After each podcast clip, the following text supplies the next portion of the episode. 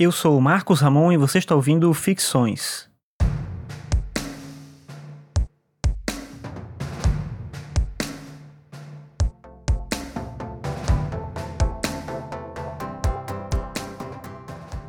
Hoje eu estava dando aula no ensino médio falando sobre os pré-socráticos, sobre os primeiros filósofos na Grécia Antiga. E aí a gente estava falando sobre a relação entre o desenvolvimento da filosofia e também o desenvolvimento da matemática. E aí vem uma pergunta que é meio natural, que é o fato de que os estudantes têm uma dificuldade com a matemática e eles se perguntam por que, que eles têm que estudar isso. E eu fazendo ali uma defesa da matemática, da importância do conhecimento matemático, eu lembrei de uma coisa que aconteceu comigo quando eu estava na escola. Eu estava no primeiro ano na época, a gente estudava logaritmo. Eu lembro que um colega de sala levantou a mão numa aula e perguntou para o professor por que, que a gente estudava logaritmo. E aí ele disse, a gente estuda porque vai cair na prova, e é isso aí, não sei o que e tal. E aí a gente teve que ficar calado e pronto, tinha que estudar porque o conteúdo ia ser cobrado na prova, eventualmente ia ser cobrado no vestibular, era esse o motivo. Acabou que esse professor saiu, entrou um outro professor, e esse mesmo colega levantou a mão de novo, né, numa outra aula, obviamente, com esse novo professor, e fez a mesma pergunta: por que, que a gente tem que estudar logaritmo? E aí o professor falou: ah, porque o logaritmo ele serve para a gente poder calcular a intensidade de um terremoto, por exemplo. E aí era meio estranho, porque as pessoas não necessariamente vão trabalhar com alguma coisa que precise de um conhecimento tão específico. Ele falou uma série de usos lá diferentes do logaritmo e nada parecia viável para a maior parte das pessoas ali. E aí a pergunta continuou, a gente começou a falar um pouco sobre isso na aula, e aí o professor entendeu, ah, então você não quer saber sobre para que serve esse conhecimento, mas por que estudar matemática em geral?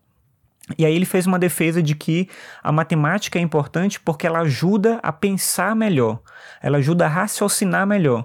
E não interessa o que você faça, não interessa aquilo que você vai estudar, ou com o que você vai trabalhar, pensar bem, raciocinar bem é importante. E estudar matemática te ajuda a desenvolver capacidade de raciocinar da melhor forma possível. Se você for escrever poesia, se você for trabalhar com comunicação, com jornalismo, se você for escrever textos, se você for ter um trabalho que você se relaciona com pessoas e precisa ter habilidades de lidar com as diferenças e com as circunstâncias do momento, em todas essas situações o raciocínio rápido e eficiente é importante. E a matemática nos ajuda a ter isso. Claro que não é só a matemática que ajuda a desenvolver o raciocínio, mas a matemática é uma ferramenta importante para a gente aprender a raciocinar bem, a raciocinar melhor, a raciocinar de forma lógica. Eu não sei em que medida essa resposta é a melhor resposta, como eu falei, foi a resposta que o meu professor me deu na época que eu estava no ensino médio, mas eu gosto dela até hoje, eu acho que ela faz algum sentido. Eu usei um pouco desse argumento hoje em sala, fazendo a defesa da matemática, da ideia de que a matemática está em tudo, mas que mais do que isso, a gente precisa da matemática para pensar bem, para pensar de maneira correta, para estruturar bem as nossas ideias.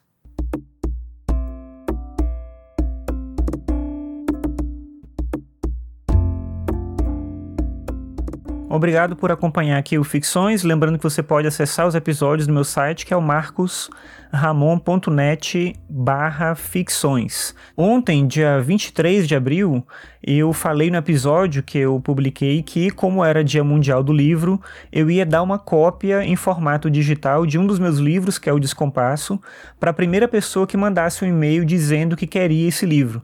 E a primeira pessoa foi o Rafael Almeida. Eu já entrei em contato com ele, já mandei a cópia do livro. Agradeço ao Rafael e a todas as pessoas que demonstraram interesse no meu livro.